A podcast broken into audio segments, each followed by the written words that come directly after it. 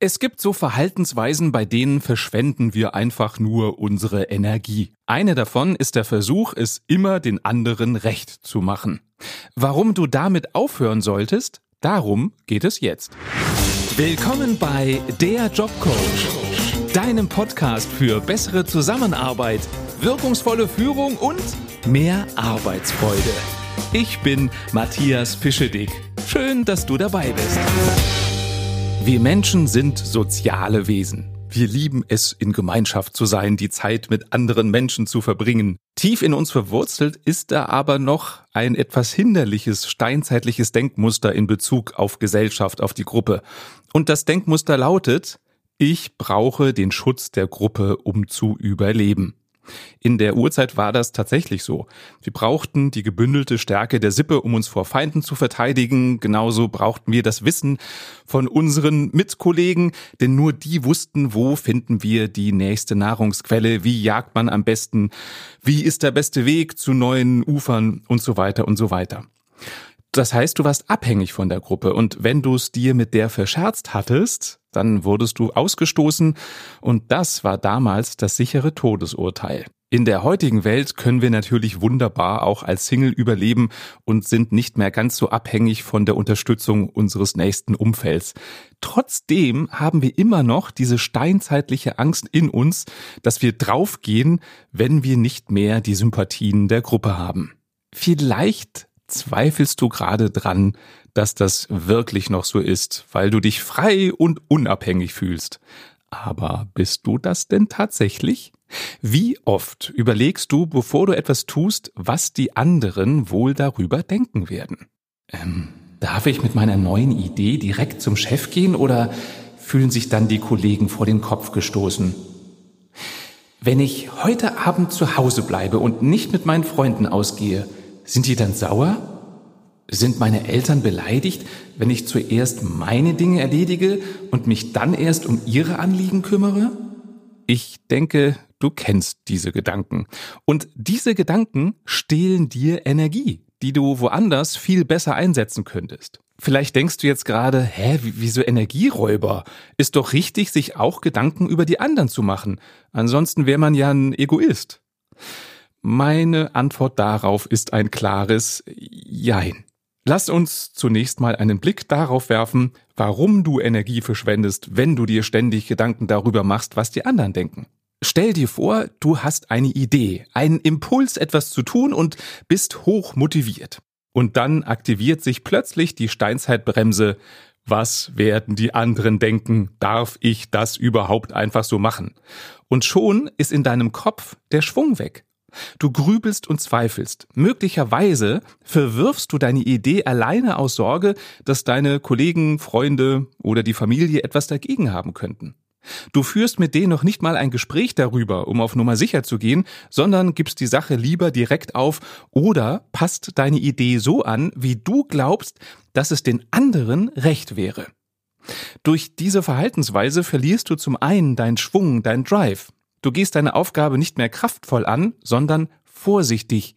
Dadurch kommst du langsamer voran und verschwendest nicht nur Energie, sondern auch Zeit, weil du einfach zu lange nachdenkst. Und außerdem nutzt du nicht dein Potenzial, wenn du deine Ideen und Ansätze unterdrückst, nur aus Angst, aus der Reihe zu tanzen und nicht mehr von den Menschen gemocht zu werden, die dir wichtig sind. Was heißt denn das jetzt? Heißt das, du musst zu einem Egoisten werden? Auf keinen Fall. Ich sage nicht, dass du zum größten Egomanen der Welt werden musst, sondern nur etwas egoistischer als bisher. Genauer gesagt, nimm dich und deine Ideen und Bedürfnisse wichtiger, als du es bis jetzt getan hast. Dann hast nicht nur du was davon, sondern auch dein Umfeld.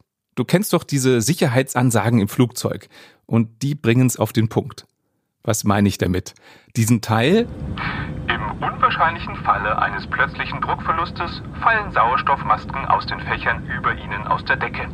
Ziehen Sie eine der Masken zu sich heran und drücken sie fest auf Mund und Nase. Erst dann helfen Sie mitreisenden Kindern und hilfsbedürftigen Erwachsenen. Dieser Hinweis ist nicht ohne Grund so formuliert. Wenn du im Notfall erst an die anderen denkst und ihnen hilfst, die Masken aufzusetzen, bevor du dir selber eine nimmst, wirst du sehr wahrscheinlich schnell ohnmächtig, weil dir der lebenswichtige Sauerstoff fehlt. Und damit gefährdest du nicht nur dich selbst, sondern du kannst auch niemandem mehr helfen, weil du selber besinnungslos im Sitz hängst. Und deswegen machen dir die Flugbegleiter in ihrer Ansage klar. Versorge zuerst dich selbst mit dem notwendigen Sauerstoff, denn dann kannst du viel mehr Mitreisenden helfen. Selbst wenn einer von ihnen in der Zeit, die du brauchst, um die Maske aufzusetzen, ohnmächtig geworden ist, wird er schnell wieder zu Bewusstsein kommen, wenn du ihm dann die Maske aufsetzt. Und das Gleiche gilt für den Alltag. Wenn du mehr deinen Impulsen folgst und die Energie nutzt, die da drin steckt, dann hast nicht nur du was davon, sondern auch dein Umfeld. Zum einen, weil deine Aktivitäten zu schnelleren Resultaten führen, die auch den anderen was nutzen. Und zum anderen bist du positiver gestimmt, wenn du dein Ding machen kannst und deine Freunde, Familie und Kollegen werden sicher nichts dagegen haben, wenn du gut drauf bist. So. Und wie vermeidest du jetzt diese Energieverschwendung dadurch, dass du dich zu oft fragst, was denken die anderen? Nummer eins Tipp für mich. Hör auf zu vermuten, was die anderen denken, sondern frage nach. Oftmals ist es ja so, dass wir schon zurückstecken, einfach nur aus Angst vor dem Missfallen der anderen, ohne zu wissen, ob die unsere Idee wirklich nicht mögen. Du denkst dann vielleicht sowas wie, ach, damit brauche ich dem Peter gar nicht erst zu kommen. Der wird mich eh nicht unterstützen. Deswegen mein Tipp. Bevor du dich das nächste Mal aus vorauseilendem Gehorsam selbst ausbremst, frag doch erstmal bei den betreffenden Menschen nach, wie sie zu deinen Ansätzen stehen. Möglicherweise rennst du damit sogar offene Türen bei ihnen ein. Wichtig finde ich, dass du bei deiner Nachfrage ehrlich bist. Mach nicht auf cool, sondern offenbare deine Unsicherheit. Das heißt, du könntest zum Beispiel fragen, ähm, Peter, ich habe eine Idee, von der ich überzeugt bin und die ich gerne umsetzen würde. Gleichzeitig ist mir aber wichtig, dass sie dir auch gefällt und du mich vielleicht sogar dabei unterstützt. Darf ich dir meine Gedanken mal vorstellen? Nach diesem Intro steigt die Wahrscheinlichkeit, dass der andere dir aufgeschlossen zuhört, weil du von Anfang an die Karten auf den Tisch gelegt hast. Um dir klarer zu werden, wo du dich vielleicht schon beschneidest aus Angst, anderen könnte das nicht gefallen, empfehle ich dir, zwei Fragen. Die erste Frage heißt, was würdest du tun, wenn es egal wäre, was die anderen denken? Was würdest du tun, wenn es dir egal wäre, was die anderen denken? Erlaube dir einfach mal drüber nachzudenken. Du musst nichts von dem umsetzen, was dir dabei in den Sinn kommt.